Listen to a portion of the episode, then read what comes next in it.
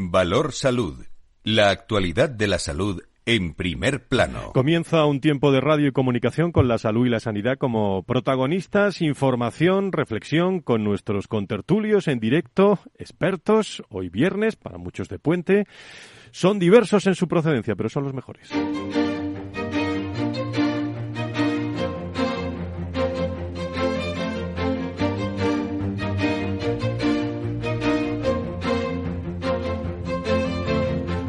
Valor Salud es un espacio de actualidad de la salud con todos sus protagonistas, personas y empresas. Con Francisco García Cabello.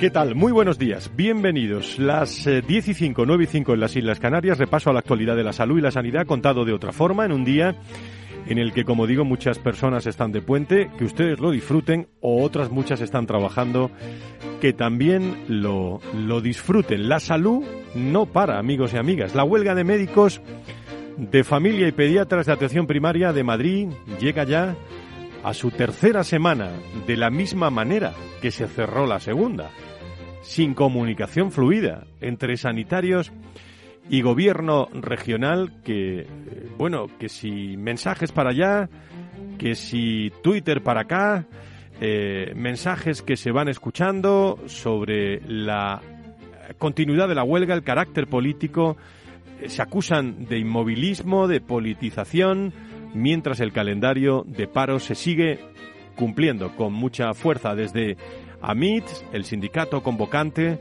reconocen no haber sido informados de ninguna nueva reunión por parte de la Comunidad de Madrid desde que se celebrara el pasado viernes y aquí lo contamos. No hubo nada de acuerdo en esta reunión. Por cierto, el único planteamiento novedoso, quizás a esta hora de la mañana, que parece tenemos, ha sido proponer una supuesta limitación de las agendas a 34 pacientes por medicina de familia y 24 para pediatría pero los facultativos reclaman soluciones concretas para el resto de pacientes que sobrepase esa cifra. La consejería habla de horas extras para médicos voluntarios, pero si se da el caso que no hay voluntarios, pues eh, los médicos dicen que no hay eh, que no hay acuerdo. El gobierno de la Comunidad de Madrid, por su parte, ha reiterado su disposición a seguir negociando, pero apunta a que hay personas que, que buscan ese alargamiento del, del conflicto. Un signo político, escuchábamos eh, estos últimos días eh, para que vean la politización de, unos, de otros, de todos, de Alfonso Serrano, el secretario del Partido Popular, hablando de este asunto. Hemos conocido esta mañana unos audios eh, de unas conversaciones entre sindicalistas acerca de la situación de la huelga en la Comunidad de Madrid.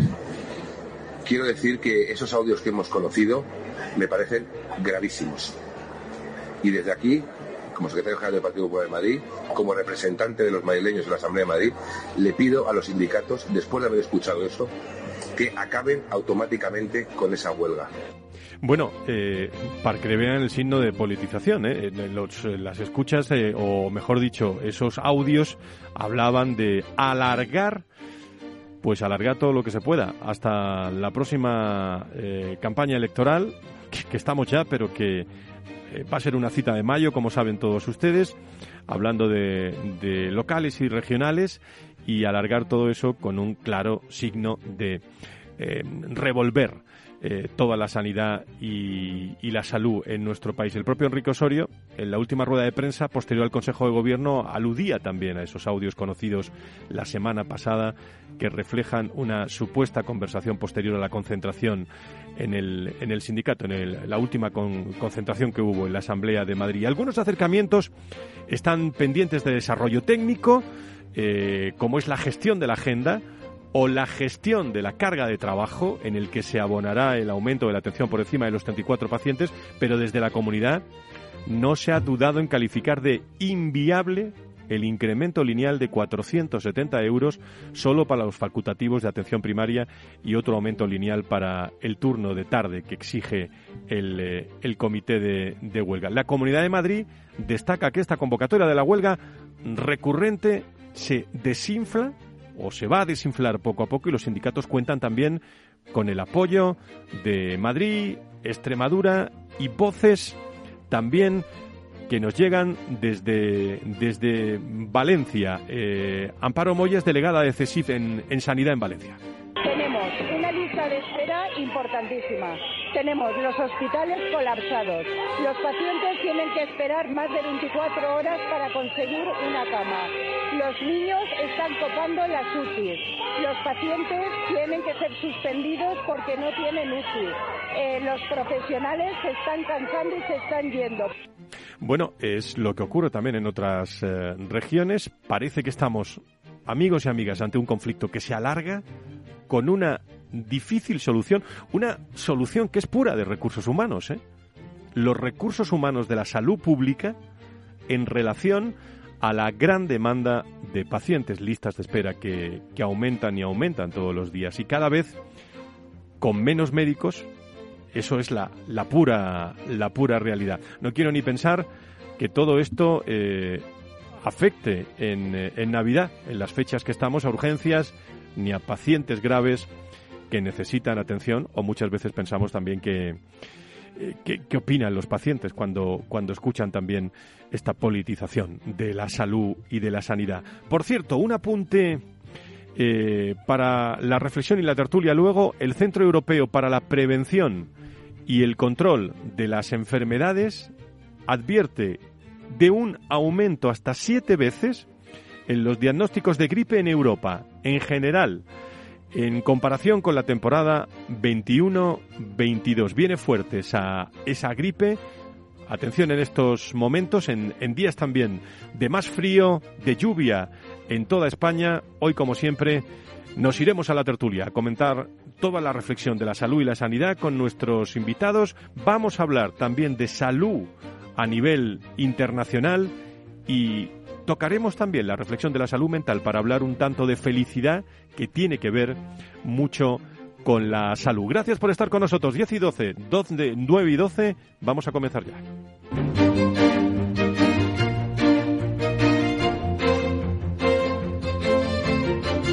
Valor Salud. La actualidad de la salud en primer plano. Hoy saludo a Luis Mendicuti, eh, secretario general de la Patronal de la Sanidad Privada en España. Don Luis, muy buenos días. Buenos días, Fran. Bueno, hoy le hemos dado vacaciones a don Fernando Mugarza, ¿eh? al director de Corporativo y Comunicación del IDIS, eh, que está descansando, que trabaja mucho. ¿eh? Así que no sé si quiere hacer alguna mención sobre el apunte este que hemos hablado de la huelga, que es un, tema de recurrente ya. Sí, eh, ya hemos hablado en anteriores programas sobre este tema. Eh, yo creo que, ya lo he dicho aquí, creo que es una consecuencia más de la pandemia. La, la pandemia ha tenido muchas consecuencias y esta es una de ellas. Tenemos un sistema público agotado, por, por, el estrés al que, al que se ha visto sometido durante la pandemia y posteriormente con estas listas de espera que vemos que aumentan cada día más y lo que es peor, probablemente esa demanda oculta que se produjo durante la pandemia, durante los meses de pandemia en los que las, los ciudadanos dejaron de ir a los centros sanitarios, pues todavía no ha aflorado, o sea que esto irá a peor. Em, eh, nos sabe un poco mal eh, la utilización política de la sanidad. Eh, ha tenido que pasar una pandemia y, No es nuevo eso tampoco, venimos hablando no es nuevo, muchos efectivamente, eso es. no obstante, pues bueno, tras, tras todo lo que hemos pasado durante dos años ya de, de pandemia, donde, donde nos, hemos, nos hemos visto de una forma muy comprometida eh, bueno, toda la sociedad, pues vemos como la, sanidad se sigue utilizando políticamente y ahí están estos audios eh, que se han filtrado en los que se hace una utilización política, claramente política, de una situación real, como es la, la bueno, esas condiciones a los que a las que están sometidas nuestros nuestros profesionales, ¿no? Esto yo eh, me gusta decir una cosa y es que esto no se arregla con dinero, aunque tampoco sin dinero. lo que necesitamos es una planificación correcta de recursos humanos. eh, que nos ayude a hacer más atractivo el trabajo en los centros de, de salud, ¿no? en, lo, en, la atención primaria. Eh, estamos viendo, por ejemplo, cómo en, la, en, en, el, itinerario formativo de los especialistas eh, de medicina de familia, que son aquellos que acabarán trabajando en los centros de salud, pues pasan muy poco tiempo en los centros de salud porque trabajan principalmente en, en dispositivos sanitarios hospitalarios ¿no? durante su formación.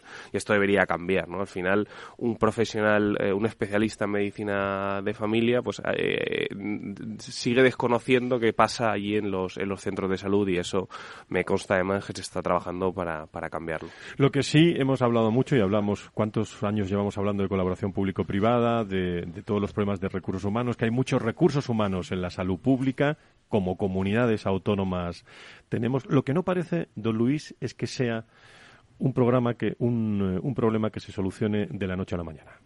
Efectivamente. Eh, ya deberíamos haber tomado decisiones desde hace mucho y medidas desde hace muchos años. El problema de la escasez de profesionales eh, y, de, y, que es un problema que se va a agudizar además en los próximos años con la con la mm, con la jubilación de la generación del baby boom era algo que se veía venir y era algo que de lo que ya todo el mundo hablaba en el sector eh, desde el año 2014, 2015, 2016, porque era en aquel momento cuando se tendrían que haber tomado decisiones. Eh, no, no, olvidemos que desde que se empieza a formar un especialista hasta un médico especialista hasta que acaba entrando en el mercado, pues pasan 10, 11 años. Es decir, llegamos muy tarde y el propio Ministerio de Sanidad reconoce que en el año 2027 va a ser el momento en el que, en el que esa escasez de profesionales será más aguda, con una necesidad neta de 9.000 médicos especialistas. que, que, lo peor está por venir. Yo creo que va a ser el tema de, de la salud y la sanidad para el año que viene, para el 2023, la escasez de profesionales, el mundo de con, y venimos muchos años ¿eh? hablando de recursos humanos, pero de salud menos, pero en los últimos nueve la coyuntura de recursos humanos y salud está, está ahí y va a ser muy, muy importante. No sé si puedo saludar a Antonio Burgueño, al director del proyecto Venturi y experto en políticas eh, sanitarias, que también está con nosotros en directo. Don Antonio, muy buenos días, bienvenido. Buenos días, Fran, buenos días. Usted nos ha cogido puente, ¿no? Eh, aquí estamos siempre a pie de cañón, Fran. ¿Algún comentario sobre esto que hemos abierto hoy, eh, la no, huelga? Estaba escuchando a Luis y os estaba escuchando y creo que, que muy acertados comentarios. Ha dicho algo muy, muy, muy importante, que esto no se, no se soluciona con, con solo con dinero, ¿no? Eh, porque hay que buscar la eficiencia y hay que buscar eh, también un marco, como él ha apuntado, un, un modelo de, de recursos humanos que, que, que, que, permita que permita pues que los, los, trabajadores estén más a gusto profesionales no porque al final el dinero tampoco satisface y eso cualquier director de recursos humanos uh -huh. lo sabe que y cualquier profesional no al final dice bueno más dinero me satisface a corto plazo y no, lo que pasa es que cuando no te dan otra, otras opciones otras cosas pues te agarras a esto ¿no? nos pasa ¿no? Déjenme que salude, se incorpora a la tertulia, que por cierto nos viene muy bien porque sabe mucho de recursos humanos y también de salud, lógicamente, por eso lo hemos invitado a Miguel Alamillo, que es director general de la clínica Rementería, que se incorpora con nosotros a esta tertulia. Don Miguel, encantado saludarle. Muy buenos días. Igualmente, Fran. Como ve, usted tampoco se ha cogido puente. no, y soy de los que están en esta fase de la gripe que dice el Centro Europeo. ¿no? Usted que conoce también todos los dos lados, recursos humanos, ¿cuál es la situación? Un primer comentario. Y ahora le pregunto sobre... En, sobre... en, relación a, a, la situación actual, yo lo, lo que veo fundamentalmente desde una perspectiva ajena a una situación que es bastante pública, es que lo que sí se evidencia es una falta de planificación. ¿no? Es decir, en las empresas lo que hacemos eh, todos los años, básicamente, es establecer modelos de crecimiento o de crecimiento en función de la evolución que podamos tener y uh, yo creo que a nivel a nivel de sanidad no se ha hecho una buena planificación realmente la situación en este momento con mucho médico con previsión para, para una posible jubilación, como ha dicho bien Luis, en unos años vamos a tener un serio problema. Tenemos un serio problema también con la competencia externa de países eh, de, de, nuestro marco, en donde hay ofertas y van. tentaciones que se nos van. Eh, la entrada de, de alumnos y de futuros profesionales no es la, para mí, no es la adecuada. Hay pocos, digamos, pocas vacantes, pocas ofertas para las vacantes que vamos a tener y, en definitiva, yo creo que es básicamente por, por un enfoque hacia lo que yo puedo conocer de planificación, que independientemente también tiene que ver con con dinero porque en este momento existe pues una ante la escasez hay una mayor oferta y por tanto en ese sentido eh, se, se refiere todo ello a una demanda eh, en base a retribuciones más altas ¿no? entonces con lo cual hay que jugar un poco con todo, ¿no? desde mi punto de vista. Planificación, eh, una dotación adecuada de los recursos, pensar que también que nuestro sistema es un sistema universal y que por tanto eh, es muy muy muy importante el reto que tenemos delante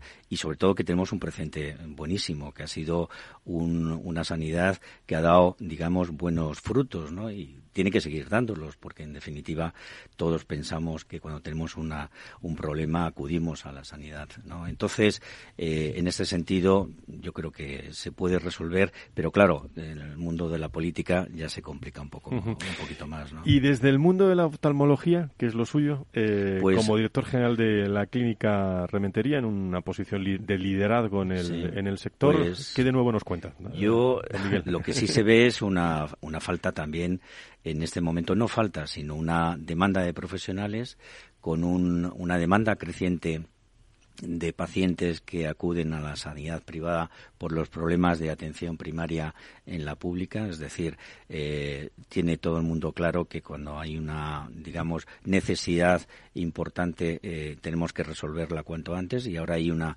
buena oferta a nivel de, salud para poder estar en, en, la privada, pero claro, todo eso hay que darle también satisfacción y me temo que también estamos teniendo una saturación en el sistema privado, me temo y, y, se dan problemas no del mismo tenor, pero sí de profesionales que hay que darles su carrera, hay que darles una remuneración adecuada y hay que orientarlo para que al futuro tengamos un sistema lo más estable posible. Estamos abiertos en tertulia con Luis Mendicuti, con Antonio Burgueño, con Miguel Alamillo, eh, expertos de, de la salud. No sé si alguien quiere comentar algo, Luis. Sí, yo quería preguntar, a, bueno, en primer lugar saludar a Miguel, que conozco y quien es asociado de ASPE y que le agradezco que, que, esté aquí con nosotros y quería eh, preguntarle sobre dónde ha identificado los mayores problemas a la hora de captar profesionales, eh, qué tipo de profesionales, médicos especialistas, enfermería eh, o, Mira, en, en, yo si no os importa os tuteo. Por favor, por favor. Ya uno tiene una edad y ya el, el usted parece que le hace a uno bastante más mayor, que ya lo es. A ver, yo lo estoy viviendo día a día, porque en definitiva en un entorno de una clínica, aunque sea una clínica importante como la mía, Clínica Rementería es una de las eh, grandes eh, clínicas oftalmológicas de este país y en Madrid eh, es referente, pues lo veo muy a, pie de, mesa todos los días, porque hago directamente la selección y me encuentro con la gestión diaria de, de mi clínica. ¿no? A nivel médico se está dando la falta de de profesionales que ahora se están moviendo en un entorno similar. Por tanto, una buena planificación de, de retribución con plan de carreras se hace cada vez más evidente.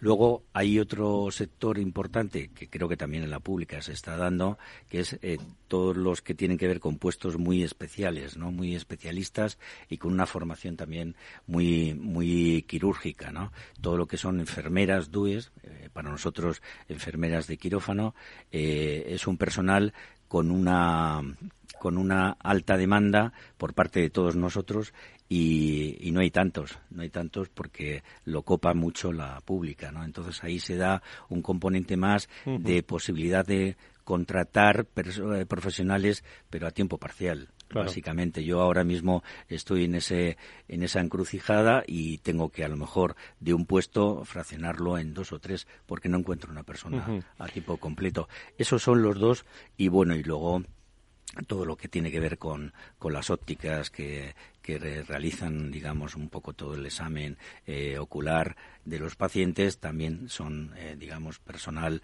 o profesionales con una alta demanda, ¿no? Pero yo, me centraría fundamentalmente en médicos, en el caso mío, eh, oftalmólogos y en, y enfermeras. Antonio, no sé si tienes alguna reflexión o alguna pregunta para nuestro invitado. Miguel, un, saludo, Miguel. Igualmente, Antonio, no sé si nos conocemos. Seguro que sí, seguro que sí. En alguna ocasión. Seguro, ¿no?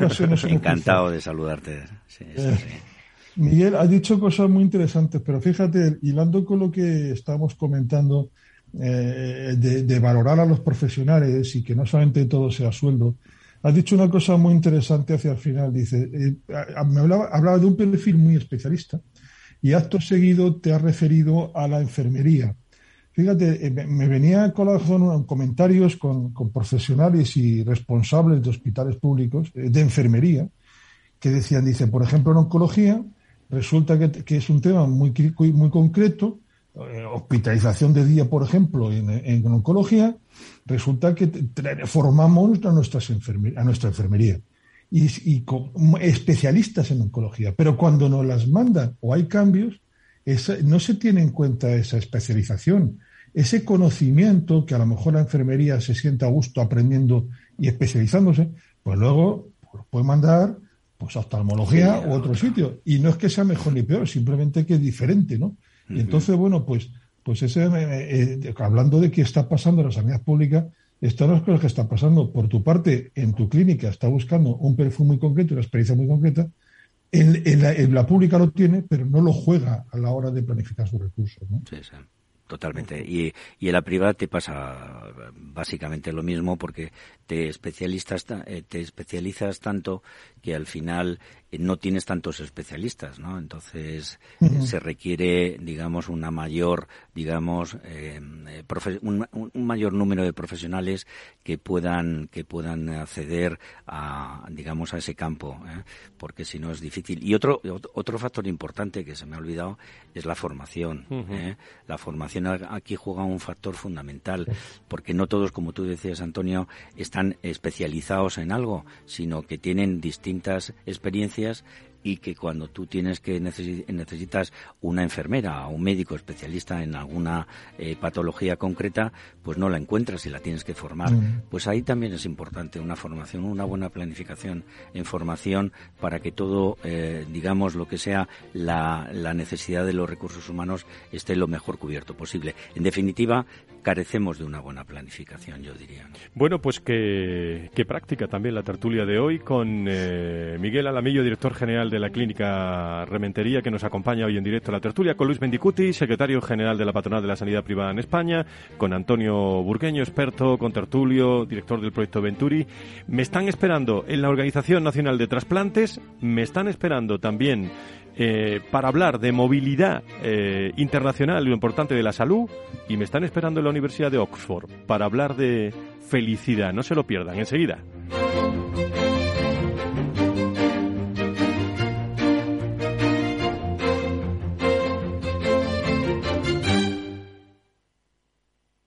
Hey, asistente, busca cómo proteger mis ahorros de la inflación. Hay aproximadamente 19 millones de resultados. ¿Quieres que los lea? Buf, mejor que no. Puedes seguir buscando entre millones de contenidos, pero un asesoramiento de calidad solo te lo dará un especialista. En Renta 4 te ofrecemos un servicio de asesoramiento gratuito siempre que lo necesites. Entra en r4.com y descubre cómo te podemos ayudar. Renta 4 Banco. ¿Quieres más?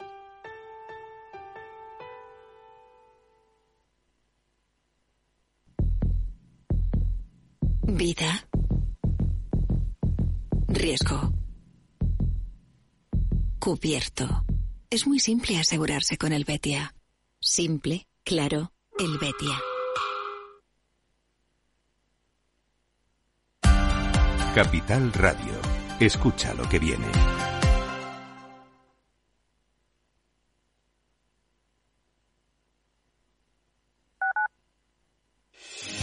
¿Está pensando en montar una empresa pero no se atreve a dar el paso en solitario? Busca una marca conocida y consolidada que le respalde. En Franquiciados le ayudamos a elegir el negocio que más se ajuste a sus necesidades. Franquicias de éxito, innovadoras, de baja inversión. Los miércoles a las 12 en Capital Radio tienen una cita con el único programa de radio de España especializado en la industria de la franquicia. Franquiciados con Mabel Calatrava. ¿Eres emprendedor? Encuentra asesoramiento y formación gratuita en materia empresarial, digital y sostenibilidad gracias al proyecto Más Emprendimiento. Infórmate en másemprendimiento.es. Proyecto promovido por la Comunidad de Madrid en colaboración con ATA y CEAGE. Financiado por la Unión Europea Next Generation EU. Plan de recuperación, transformación y resiliencia. Información, análisis, previsiones, recomendaciones, todo lo que necesitas saber para tomar tus decisiones de inversión en Mercado Abierto, de 4 a 7 de la tarde con Rocío Arbiza, Capital Radio. Nos gusta que las personas tengan opinión propia. Quienes aquí hablan también expresan su propia opinión. No representan la opinión de Capital Radio.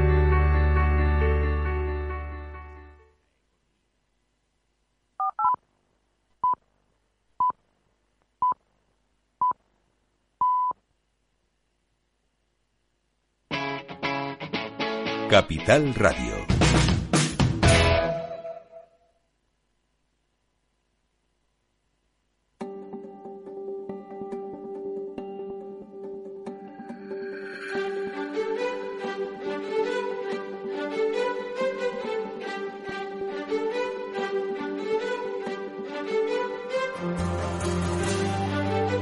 Valor Salud es un espacio de actualidad de la salud con todos sus protagonistas, personas y empresas. Con Francisco García Cabello. Las diez y media, nueve y media en las Islas Canarias. Gracias por estar con nosotros. Tiempo de tertulia, de reflexión sobre la salud y la sanidad en nuestro país.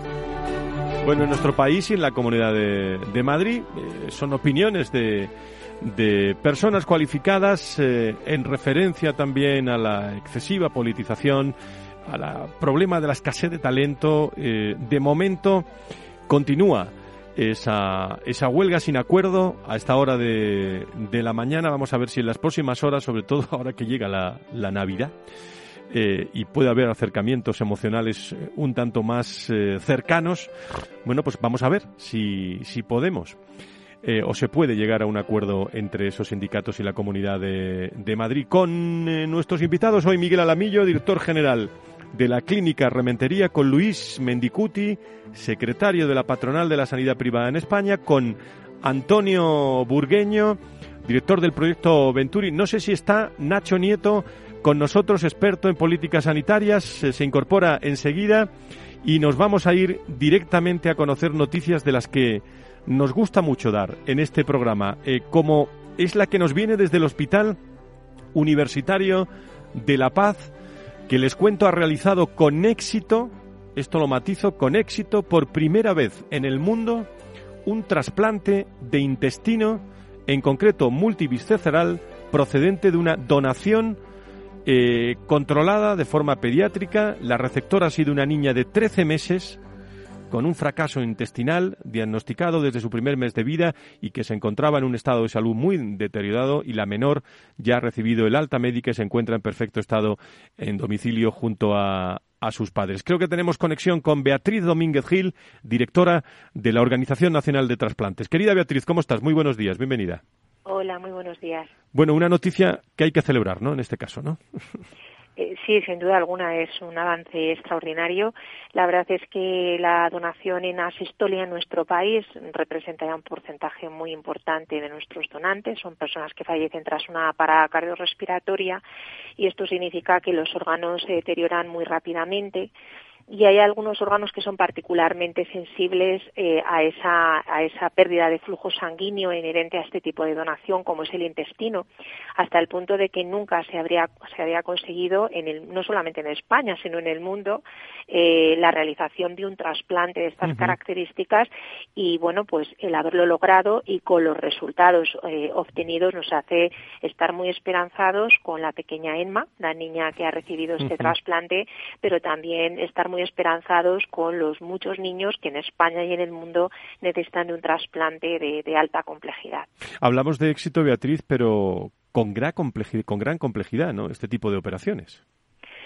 Sí, en, principio el trasplante intestinal y el trasplante multivisceral, que es el trasplante del intestino acompañado de uno o más órganos adicionales, en este caso era el trasplante de todo el paquete eh, abdominal, o sea, no solamente intestino, sino también hígado, páncreas. Eh, bueno, es un, trasplante muy complicado y, del que se realizan pocos procedimientos en, en España y en el mundo, porque en principio los niños que padecen estas enfermedades eh, se tratan tratando de evitar que se llegue a la necesidad del trasplante, pero cuando esa necesidad llega, estamos hablando de un trasplante muy complicado por muchos motivos. Primero, técnicamente es muy complejo, eh, pero por otro lado también es muy complicado encontrar donantes eh, adecuados para este tipo de trasplantes, porque se necesitan normalmente em, donantes de un tamaño muy parecido al del receptor, que no hayan tenido eh, procesos que hayan generado sufrimiento de ese órgano. Entonces es muy complicado conseguir un donante de estas características. Por ello, el haber conseguido un donante en asistolia que amplía las posibilidades de donación y por otro lado técnicas que se han avanzado en el ámbito de la preservación gracias a dispositivos ECMO son los que han permitido que un trasplante de alta complejidad y de una mayor complejidad aún por el tipo de donante del que hablamos hayan podido eh, ser realizados con, ese éxito inicial del que hemos sido testigos. Pues eh, un abrazo sobre todo a la familia también de, de, Edma. por último, Beatriz, eh, estamos en un nivel, sobre todo, después de la pandemia en un nivel muy bueno y destacado en trasplantes en, España y se lo pregunto a la, una de las que más sabe de eso. Sí, la, verdad es que antes de la pandemia, ya desde durante muchos años de, forma consecutiva, España eh, se encuentra en las primeras, si no la primera posición del mundo en actividad de donación y en actividad de trasplante. Como en el resto de países, durante la pandemia la actividad descendió. Es verdad que descendió, pero nosotros logramos unos niveles que superaban los de cualquier país de nuestro entorno en época prepandémica, pero no obstante la actividad también descendió en España por todas las dificultades que nos imponía la pandemia de COVID-19. No obstante, en 2021 y sobre todo este año 2022 estamos experimentando una mejoría muy evidente que nos está aproximando cada vez más a la situación que tuvimos y alcanzamos en el año 2019, que fue eh, el año de nuestro récord histórico en donación y en trasplante. 2022 no vamos a no vamos a alcanzar exactamente lo que logramos en 2019, eh, pero ya sobre todo estos últimos meses tenemos un ritmo de actividad que me hace ser particularmente optimista para 2023 y desde luego asegurar que 2022 también va a ser un año extraordinario. Eso te iba a preguntar, que se plantea un 2023, eh, iba a decir, eh, en desarrollo, ¿no? En la Organización Nacional de Trasplantes nosotros siempre estamos en desarrollo porque este no, no podemos relajarnos nunca porque tenemos una lista de espera y porque bueno, la donación tiene sus dificultades en un país envejecido, donde afortunadamente las personas suelen fallecer eh, a edad avanzada y por causas naturales, con lo cual la donación se nos pone complicada, pero con, esa situación epidemiológica que tenemos, nosotros seguimos eh, identificando esas líneas de, trabajo que nos permiten eh, seguir asegurando la disponibilidad de órganos para trasplantar a los pacientes que, que lo necesitan.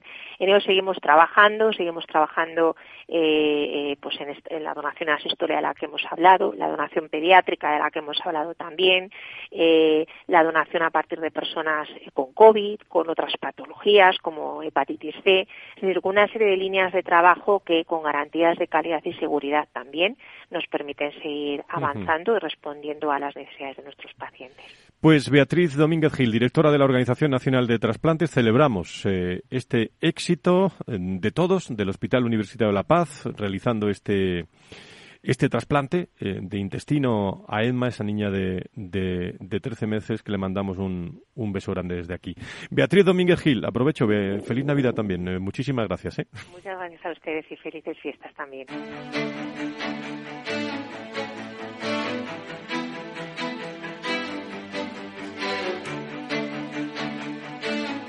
Valor Salud desde la actualidad.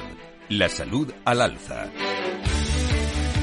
Las 10 y 38, las 9 y 38 en este programa contado de otra forma la salud y la sanidad, protagonistas.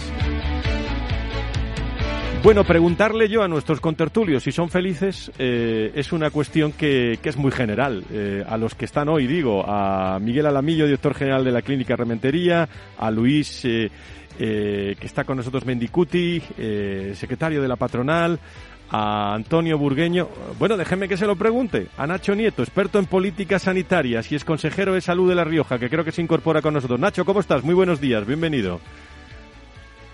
¿Tenemos a Nacho? Bueno, pues a ver si, si sí, se incorpora ahora. ahora. No, creo que estoy aquí. no, que digo que íbamos a hablar de que, íbamos a hablar de felicidad. de ¿Cómo andamos? ¿Cómo andamos de eso? ¿eh? bueno, pues eh, unos días más que otros.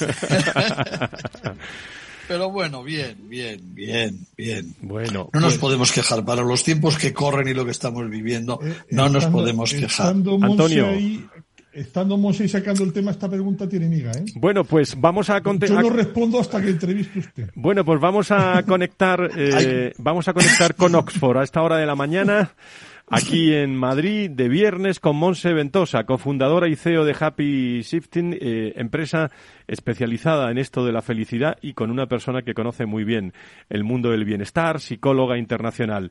Monse Ventosa, ¿cómo estás? Muy buenos días, bienvenida.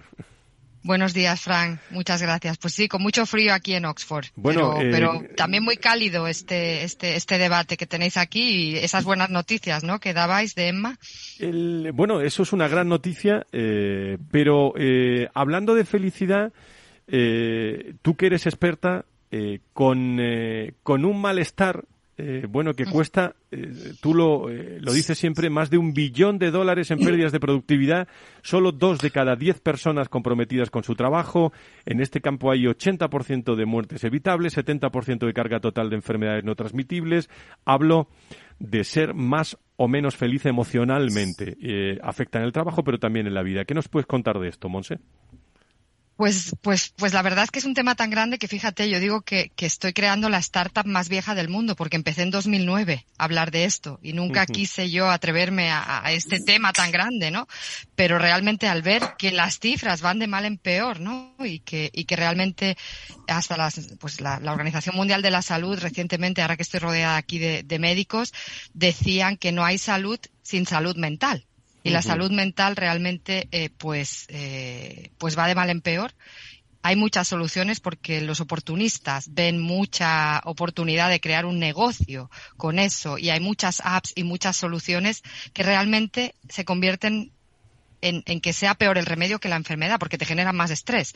Entonces, realmente pienso que hoy es más importante que nunca hablar de la felicidad, que además parece que ha tomado un mal nombre porque por esta banalización que se ha hecho del concepto. Pero me he propuesto la misión, Fran, ya me conoces, de limpiar el nombre. Y por eso no es happiness, es happy shifting, que en el fondo es. cambia feliz. Porque tenemos que cambiar y lo vamos a pasar mal. Entonces, la cuestión no es vivir en el mundo de rosas, sino salir de ese malestar. ¿Y qué consejo nos da una psicóloga internacional como tú para esto en un entorno de, personas, de salud, de bienestar en estos momentos?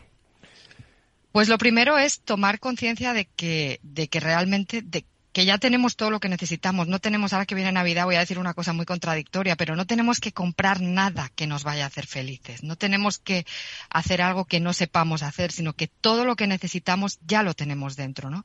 Y que aprendamos a sentirnos más cómodos con la infelicidad porque, Fran, esto es muy paradójico. Para aprender a ser feliz, hay que aprender a ser infeliz. Que vamos a hacerlo. La cuestión es que, ¿cómo salimos? ¿no? Y el primer paso es activar la intención de que tenemos control. Porque en el fondo, al final, esto es muy científico. ¿eh? Martin Seligman fue el que inventó esto de la indefensión aprendida, que es la base de entender la depresión, el estrés. Y han descubierto, en los 70 fue, es la base de que pensamos que no podemos enfrentar el entorno y por lo tanto nos ponemos en modo pasivo. Ni luchamos ni volamos, nos quedamos como ermitaños y como invernando. Y se ha descubierto que no es aprendida, Frank. La indefensión es por defecto. Hay una zona de nuestro cerebro que ahora la neurociencia sí permite verlo y por eso él mismo ha admitido en su último libro, Martin Seligman, El circuito de la esperanza, que estaba equivocado, que no es aprendida. La indefensión es por defecto. Una zona muy antigua, yo le llamo cerebro de elefante, se activa, te pone en ese modo y te quedas ahí. Lo que hay que aprender es la otra parte, el control, el bienestar y el poderío. Que lo tenemos. Bueno, no sé si tenéis alguna cuestión, Antonio Burgueño, Nacho Nieto, eh, Miguel, Luis, para eh, nuestra invitada de hoy. Súper interesante. Lo sé, lo sé que a ti te, te gusta mucho, ah, Antonio. estos temas me encantan, pero, pero no por una cuestión eh, sino porque estoy con Monse, desde mi ignorancia, escuchándola, de que es muy importante y es cierto, y eso lo sabemos todos, pero no se practica muchas veces, tener las motivaciones. El concepto de felicidad es cierto que hay que reinventarlo, o por lo menos no el concepto, sino lo que, a lo que nos referimos. Porque mm. la felicidad no es eso bucólico que nunca, no existe ni mm. existirá nunca. La felicidad está en asumir los retos, en luchar las cosas, en, asumir tus realidades y luchar por ellas. Esa es, esa es la verdadera felicidad. Es lo que te hace todos los días ser mejor persona o, o estar contento contigo mismo, ¿no? Entonces, una introspección, es decir, es un tema tan interesante y tan brutal. Fíjate, a lo, de la huelga de médicos que están pidiendo, vuelvo con el debate inicial, Va a tener que hablar Monse con ellos, ¿no? ¿no? No, pobrecillos, joder, yo no digo que ellos, ellos tengan la culpa. Es que a lo mejor lo que falta es un modelo que les permita eh, encontrarse a gusto con ese reto, con los retos que supone su situación actual, porque una situación compleja, pues pandemia, como preguntaba Luis pero, mm. y, su situación actual es coyuntural, no es estructural. Por lo tanto, estructural tampoco es que sea muy buena, de acuerdo, pero es mejor que la de ahora. Pero claro, no estamos asumiendo el reto de manera conjunta, ¿no? Eh, mm. me parece, aparte de bonito, interesante y muy necesario. A mí me parece, Monse, eh, buenos días y encantado de, de poderte saludar aún en la distancia, ¿no? Que has dicho para mí una cosa fundamental y es lo que nos pasa, que queremos ser felices a toda costa y realmente eso es buscar algo que no existe para mí, ¿eh? desde mi punto de vista. Y tú lo has definido muy bien, que hay que, hay que ser feliz en la infelicidad, en la no felicidad, ¿no? Y hay que estar dominando desde ese lado la consecución de estar mejor. Y muchas veces buscamos estar mejor nosotros mismos cuando realmente lo importante es eh, tu entorno, ¿no? Tu entorno debe estar bien para que tú estés bien. Y eso lo tienes que trabajar. Y realmente esa es la madre de todas las batallas que tenemos, ¿no? Levantarnos todos los días y luchar, como tú decías, Antonio, y pero la lucha con cabeza, ¿no? Con, con un sentido de la búsqueda de algo y de algo positivo, noble. Y a veces eh, buscamos cosas que lo único que nos dan son satisfacciones inmediatas y no salirnos de nuestra situación de confort porque no queremos, ¿no? yo creo que la felicidad está en la, en la felicidad que haces a tu entorno, a los demás, y en ese contexto eh, eres tú también feliz. Quizás como soy abuelo, eh, es un sentimiento que, que me, me, traslada ese aspecto que me ha descubierto, ¿no? Y, y desde que yo trabajo esa, esa, digamos, esa posibilidad, yo soy más feliz también. Monse, ¿algo que decir a todo esto? La verdad es que me, me quedo, lo, lo, pensaba yo que a veces, como llevo tanto tiempo en esto, que a veces no, no me iba, no iba a ser capaz de explicarlo, pero a buenos entendedores palabras les sobran, ¿no? Yo creo que, que como decía Antonio, al final es felicidad es lo, no es algo que puedes esperar, ni siquiera buscar, es algo que tienes que crear y esa lucha positiva que también ahí decía Miguel, que a mí me gusta decir que es como el James Dean pero con causa, ¿no? Rebelde con causa. El cómo tú y, otra cosa muy importante que decías que no estoy yo muy familiarizada con lo de la huelga, pero en realidad algo que nos pasa es que muchas veces tenemos eh, eh, el miedo, el, prospect theory, ¿no? La teoría de la prospect que dice que tienes miedo a perder lo que tienes ahora mirando hacia el pasado, ¿no? Mucho de la psicoterapia, mucha de la psicología es hacia el pasado, cuando ya se habla del homo prospectus, ¿no? De cómo creamos el futuro. Y eso es lo que tú estabas diciendo, ¿no? En ese futuro lo que hemos perdido, pues ya dalo por perdido. No lo vas a recuperar probablemente, porque la realidad es otra, ¿no? Entonces, cuando has dicho pobrecillos es verdad, porque las personas en ese momento están sufriendo y se están sintiendo que no tienen control. Y eso, por definición, es la, el malestar, o sea, la no salud, la enfermedad que nos lleva a, pues incluso hasta la muerte, ¿no? Si miramos, si nos ponemos serios y miramos a los números de suicidios, yo cada vez que lo veo se me estremece el alma. Entonces, eh, y luego para, para aportar también a lo que decía Miguel, Tienes toda la razón, Miguel, porque además yo me llevo las manos a la cabeza cuando veo a la gente que habla de bienestar sin tener ni la más pajotera, voy a decir, idea, de qué es el bienestar. Porque el bienestar, yo gracias a que estuve en el TEC de Monterrey, estuve en un comité que todas las universidades estudiaban cómo prevenir esos suicidios, cómo prevenir ese malestar y usan un modelo que hay un acuerdo científico, un acuerdo académico que son ocho no son tres, ni cuatro, ni cinco, ni siete, ni la que a mí me apetece. Son ocho dimensiones. Y en esas ocho dimensiones, eh, Miguel, está incluida esa, porque las ocho dimensiones del bienestar de una persona que determinan cuán feliz eres son el bienestar físico, que ahí sí hay muchas soluciones, el bienestar mental, intelectual, el bienestar emocional, el bienestar espiritual o de significado, el bienestar social, ambiental, de cómo cuidas a tu mundo, el bienestar laboral y el bienestar financiero. Son ocho. Quien diga algo más, con respeto, no tiene ni idea y es una persona canta mañana. Porque esas son las ocho. son ocho, no hay más. Según te escucho... Perdona, perdona, perdona. Nacho, eh, adelante. Una, una, sí, yo, yo le, estoy escuchando muy, la verdad es que esto de la felicidad, como lo plantea ella, se me está haciendo muy difícil, pero bueno, esperemos conseguirlo.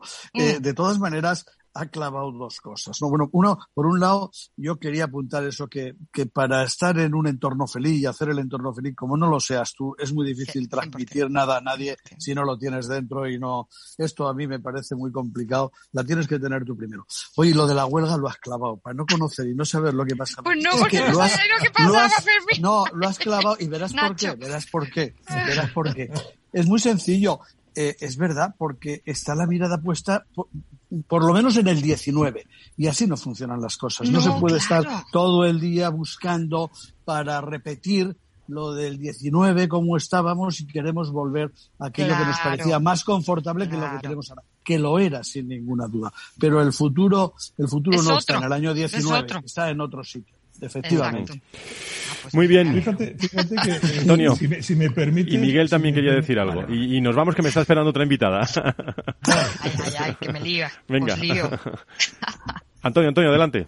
Nada, muy rápidamente, es que según la escuchaba me estaba acordando de la entrevista que hicimos que sabes que me impactó muchísimo, Fran, la de la del director del área de paliativos del Niño Jesús. Sí, sí, sí. Eh, ¿Cómo algo tan duro y tan complicado transmitía tanto positivismo y tanto... Es, es, según te mm. escuchaba, los estadísticos, fíjate, ausencia total de, de salud, ausencia, pero te, escuchabas con una, y te transmitía un positivismo Mm. que, impresionaba mucho. De hecho, a mí me impresionó y hace tiempo ya que lo hicimos.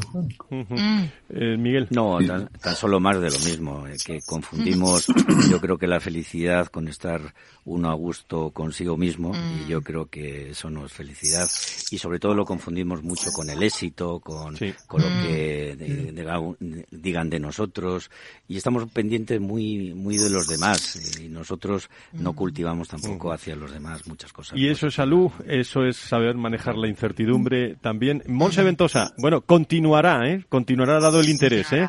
eh confundadora y CEO de Happy Shifting desde Oxford. Eh, ¿Cómo está Oxford esta mañana, eh, querida Monse? Pues amanece muy bonito, porque amanece aquí en inglés le dicen crispy day, un día que es, hace un frío que te pelas, que, pero hace sol. Y no llueve. El sol dura muy poco, ¿eh? Y no llueve, ah, efectivamente. Entonces, maravilloso. La verdad es que aquí se ha hecho Harry Potter, así que os animo a todos a visitarlos porque es como vivir en un sueño cada día. Monse Ventosa, es vuestra casa. Eh, eh, psicóloga internacional experta en todos estos temas. Muchísimas gracias por estar con nosotros. Muy buenos días. Buenos días. Buenos días. Valor Salud. La actualidad de la salud en primer plano. Y hablando de esto de bienestar, me he traído aquí al final del programa, eh, porque claro, el mundo se mueve. Hemos hablado en, eh, desde Oxford, eh, nuestro programa es global, nos escuchan desde distintos sitios y la salud se ha convertido en un variable interesante a la hora de la movilidad internacional, es decir, movernos por el, por el mundo. Gracias a un informe que ha realizado eh, Hasencap, una empresa experta en estos temas, y creo que tenemos conexión con María Eugenia Castro, directora global de Mobility Services de Hasencap. Querida María Eugenia, ¿cómo estás? Muy buenos días, bienvenida. Sí, Fran, gracias. Bueno, ¿qué, qué, qué claves nos aporta este informe que habéis lanzado sobre movilidad internacional tan interesante? Bueno, este es un estudio que se está realizando los últimos tres años y, como sabes, participan bueno más de 50 empresas cada año, entre 50 y 70 empresas, de las cuales 12 pertenecen al IBEX 35. Entonces, bueno, el estudio refleja aspectos importantes. Hay muchos aspectos, pero bueno, podríamos destacar, por ejemplo, eh, uno de ellos, el, el, que las empresas que han participado, eh, bueno, declaran que hay un incremento general de la movilidad global eh, en cuanto, bueno, de forma muy general, de todo tipo de movilidad para los próximos dos años, con lo cual, bueno, pues nos encontramos ante un escenario bastante optimista. Eh, empieza a moverse todo. Eh, esto va muy bien para las empresas en todos los sentidos, pero es que además eh, hemos vuelto a los niveles de, viajes de prepandemia, con lo cual esto también es, bueno, pues un índice interesante y, bueno, pues otro aspecto importante es el hecho de que las empresas ahora son mucho más conscientes de que para ser competitivas eh, hay que enfocarse en el bienestar del empleado. Y el bienestar del empleado, al final, bueno, pues eh, tiene varias vertientes. Una de ellas es el, la facilidad, por ejemplo, de facilitar, eh, valga la redundancia, eh, todo el proceso de movilidad y, el poder facilitar también eh, el trabajo en remoto o híbrido.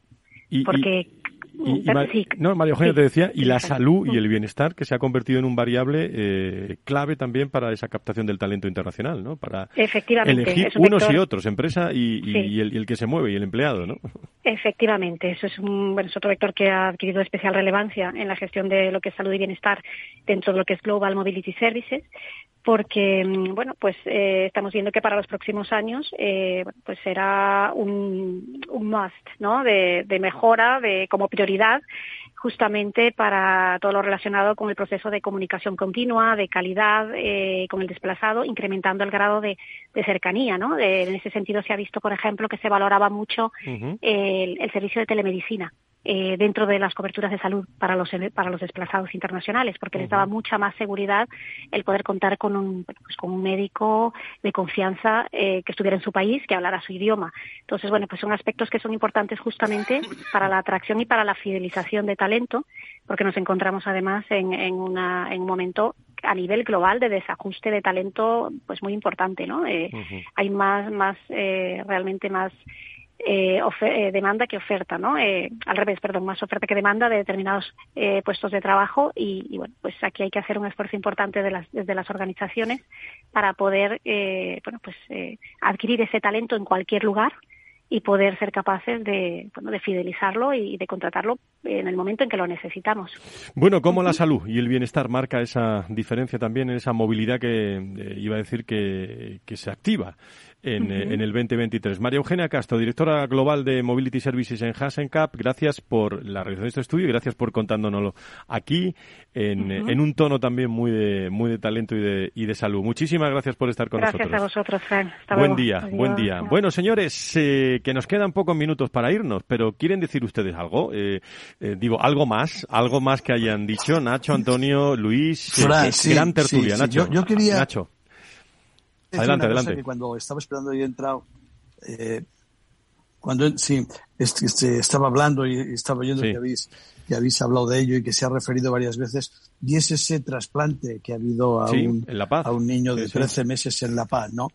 Y, y bueno, pues eh, con las cosas que tenemos cada uno y que tratamos de defender y, y, y soltar alguna cuestión, pues para ver si, aunque nadie nos ¿Se nos ha ido Nacho? Se nos ha ido Nacho, se nos ha ido Nacho, pero estaba hablando seguramente de, felicitarnos también por esas, por todos estos eh, aspectos. Eh, bueno, eh, Miguel, ¿algo más que, contar? Me imagino que un 2023 de la clínica Rementería a tope, ¿no? Bueno, eso esperamos y gracias a que los pacientes son muy fieles, pues vamos a tener un gran año. Solo desearos a todos que seáis felices y desearos una feliz Navidad y muchas gracias por tu invitación. Pues muchas gracias también a ti. Esperemos que te vengas más, porque te pilla cerca además. ¿eh? Muchísimas gracias, Luis. Eh, nos escuchamos y nos vemos el martes en, en ese eh, espacio de fraternidad que va a tener eh, ASPE con el sector, ¿no? Así es, así es. El martes 13 celebramos nuestro cóctel eh, de Navidad ya tradicional, que se paró durante la pandemia, pero que volvemos con más ganas que nunca. Y pues muchas gracias. invitados todos. Pues allí estaremos, eh, allí estaremos eh, para, para saludar a, a todas las personas, a todas las empresas en un tiempo de Navidad.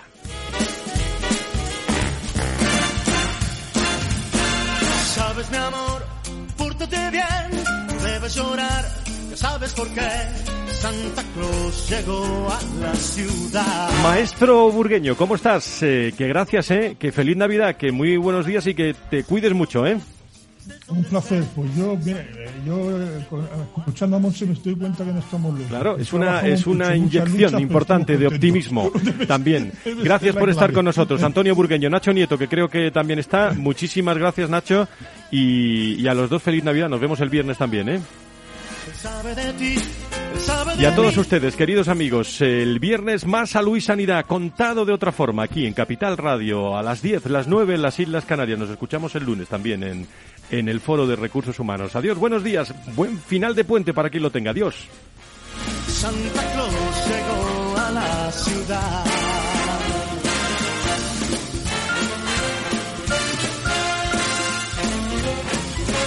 Valor Salud. La actualidad de la salud en primer plano todas las semanas con sus personas y empresas. En Capital Radio, con Francisco García Cabello.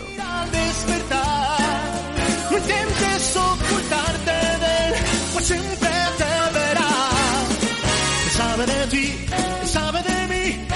sabe. Santa Claus llegó, Santa Claus llegó. Santa Claus llegó a la ciudad.